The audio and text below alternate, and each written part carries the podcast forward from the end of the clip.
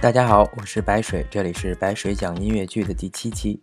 上一期我们聊了聊百老汇神剧《Hamilton》中的爱情遗产，这一期的主题是大会与晚宴，关于一场圆满、和谐、胜利的大会，也关于一场会后小团体的私人晚宴。看看在这两个不同的场合中，历史是如何被书写的。首先，让我们回到美国刚刚获得独立之后的内阁会议现场，两派饶舌歌手即将在这里用 rap 论战。Ladies and gentlemen, you could have been anywhere in the world tonight, but you're here with us in New York City. Are you ready for a cabinet meeting, huh? The issue on the table Secretary Hamilton's plan to assume state debt and establish a national bank. Secretary Jefferson, you have the floor, sir. 华盛顿主持会议，并介绍了发言的双方：财政部长 Hamilton 和美国国务卿 Jefferson。议题是要不要发行国债，建立中央银行。首先发言的是因为书写了人权法案而有点沾沾自喜的 Jefferson。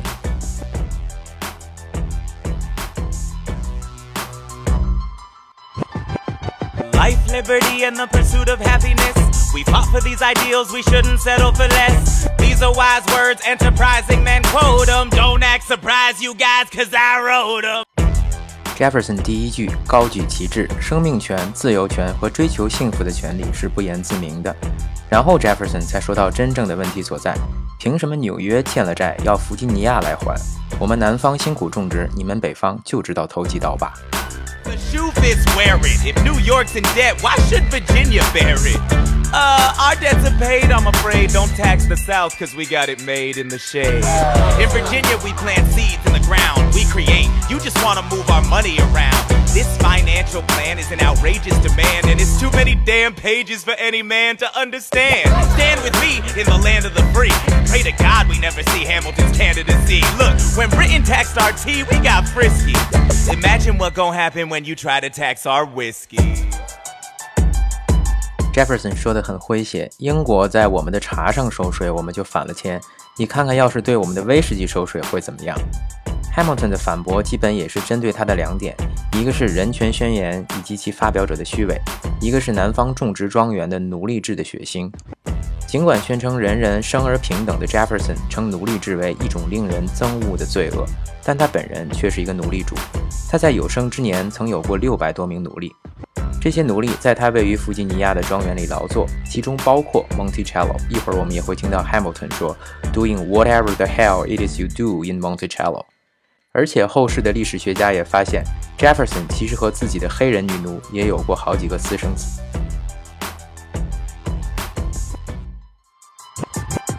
Thomas, that was a real nice declaration. Welcome to the present, we're running a real nation. Would you like to join us? Or staying mellow, doing whatever the hell it is you do in Monticello? If we assume the debts the union gets, a new line of credit, a financial diuretic, how do you not get it? If we're aggressive and competitive, the union gets a boost, you'd rather give it a sedative? A civics lesson from a slaver. Hey neighbor, your debts are paid cause you don't pay for labor. We plant seeds in the south, we create, they keep ranting. We know who's really doing the planting. Hamilton 反驳的第二点就是针对奴隶制，这里面他说 Your debts are paid because you don't pay for labor。你们不欠债是因为你们不为劳动力付费。而建立中央银行发行国债，能让整个美国的金融信誉变好，在国际上有竞争性，不仅可以推助经济的发展，同时也可以避免这个刚刚独立的国家再次陷入分裂。后来的讨论不欢而散，华盛顿把 Hamilton 叫到一边，劝他要学会妥协，否则最后的结果可能是 Hamilton 被赶下台。Hamilton 抱怨这些弗吉尼亚人都是一丘之貉，结果华盛顿说：“老子也是弗吉尼亚人，你说话当心点儿。” You wanna pull yourself together? I'm sorry, these Virginians are birds of a feather. Young man, I'm from Virginia, so watch your mouth. So we let Congress get held hostage by the South? Need the votes. No, we need bold strokes. We need this No, plan. you need to convince more folks. Well, James Madison won't talk to me. That's a non-starter. Ah, winning was easy, young man. Governing's hard. They're being intransigent. You have to find a compromise. But they don't have a plan. They just hate mine. Convince them otherwise. and what happens if I don't get congressional approval? I imagine they'll call for your removal. Sir, Figure it out, Alexander. That's an order from your commander. 这里华盛顿说的很对，Winning was easy, governing's harder。赢得战争是容易的，管理这个国家却要难得多。最终，Hamilton 找到了妥协的办法。在 Jefferson 举办的一次晚宴上，他和 Jefferson 与 Madison 关上门达成了一致。这个故事在《The Room Where It Happens》这首歌里被讲述出来，视角切换非常有意思。首先是 Aaron Burr 叫住了匆忙的 Hamilton。闲聊纽约的一条街，为了纪念刚刚逝世的 Mercer 老将军，而把一条街名命名为 Mercer Street。这条街就在现在非常小资的 SoHo 区。白水以前在纽约组织的很多戏剧工作坊都在这条街上的排练厅举行。为什么会有 Mercer 这个闲笔呢？贝尔说想要青史留名，你只要死了就够了。Hamilton 说这可比咱们的工作轻松多了。贝尔接着说：是啊，我们不妨试试。当时看似开玩笑的闲聊，却在结局时刻一语成谶。最终，Hamilton 在决斗中被 Burr 杀死，一个是出师未捷，一个是遗臭千年，确实都名垂青史了。Ah, Mr. Secretary. Mr. Burr, sir. Hey, Did you hear the news about good old General Mercer? No. You know Claremont Street? Yeah. They renamed it after him. The Mercer legacy is secure. Sure. And all he had to do was die. Yeah, that's a lot less work. We ought to give it a try. now, how you gonna get your debt plan through? I guess I'm gonna finally have to listen to you. Really? Talk less, smile more. Do whatever it takes to get my plan on the Congress floor. Now, Madison and Jefferson are merciless. Well, hate the sin, love the sinner. Hamilton. I'm sorry, Burr, I gotta go. But Decisions are happening over dinner. Hate the sin, love the sinner，对事儿不对人。Hamilton 做事一向是这个态度。其实我们也听得出来，Burr 这次过来不仅有点挑拨的意味，而且也在搜寻自己在这场争端中获利的契机。无奈 Hamilton 没说两句就急着走，说 Decisions are happening over dinner，重大的决定都是饭桌上拍板的。他说的这个饭局，就是他和 Jefferson 与 Madison 的晚宴。遗憾的是，同样想名垂青史、不断靠近权力中心的 Burr 却没有被邀请。于是整件事都是从 Burr 道听途说的角度讲出来。所以这首歌里 Burr 一直唱的是 "I want to be in the room where it happens"，我想要置身于决策的房间。这个创作手法不仅为 Burr 后来的权力役做了很好的铺垫，也弥补了这场宴会因为史料不足而无法具体描述的缺陷，同时给了人们无尽的想象和猜测。Virginians and an immigrant walk into a room diametrically opposed foes. They emerge with a compromise, having opened doors that were previously closed. Bros. The immigrant emerges with unprecedented financial power, a system he can shape however he wants. The Virginians emerge with the nation's capital. And here's the pièce de resistance. No one else was in the room where it happened, the room where it happened, the room where it happened No one else was in the room where it happened, the room where it happened, the room where it happened. No one really knows how the game is played, the art of the trade, how the sausage gets made. We just assume that it happens, but no one else is in the room where it happens. 两派政敌见面，这里的叙述先是唱到 foes，也就是敌人，然后两派人妥协了，共同打开了一道关着的门。叙述立马又跟着唱到 bros，哥们儿。 从 foes 到 bros，从敌人到哥们儿，很有戏谑的味道。所以他们到底交换了什么呢？首都，对，就是美国到底在哪里定都。Madison 发现很多事情通过内阁会议并不能有一个结果，比如首都到底选在哪里。当时的北方人提议纽约，南方人肯定不干。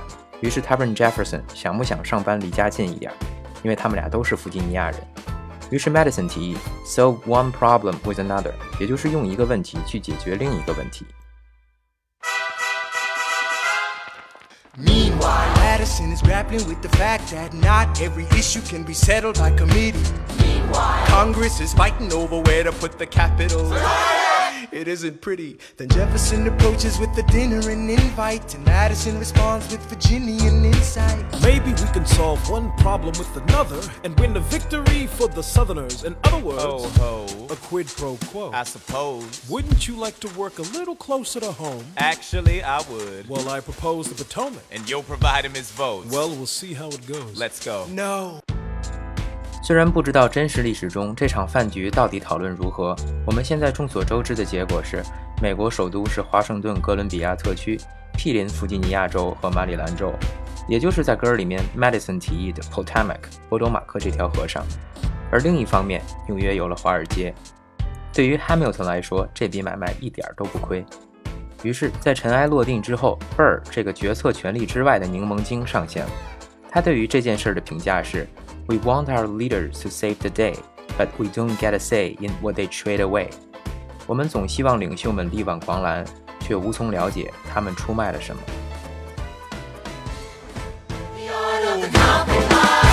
Hold your nose and close your eyes. We don't get a say in what they trade away. We dream of a brand new start. But we dream